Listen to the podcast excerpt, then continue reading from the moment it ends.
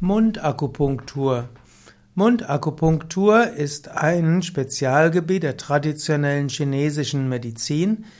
Mundakupunktur wurde auch von einem namens Jochen Gleditsch weiterentwickelt.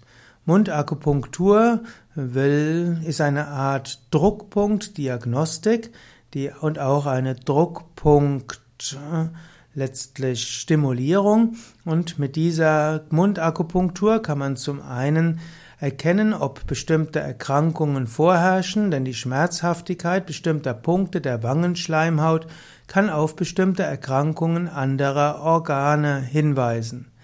Man kann auch aus dieser Empfindlichkeit manchmal Rückschlüsse ziehen, ob irgendwo auch in den Zähnen Probleme sind, ob es Abszesse gibt oder andere Probleme sind.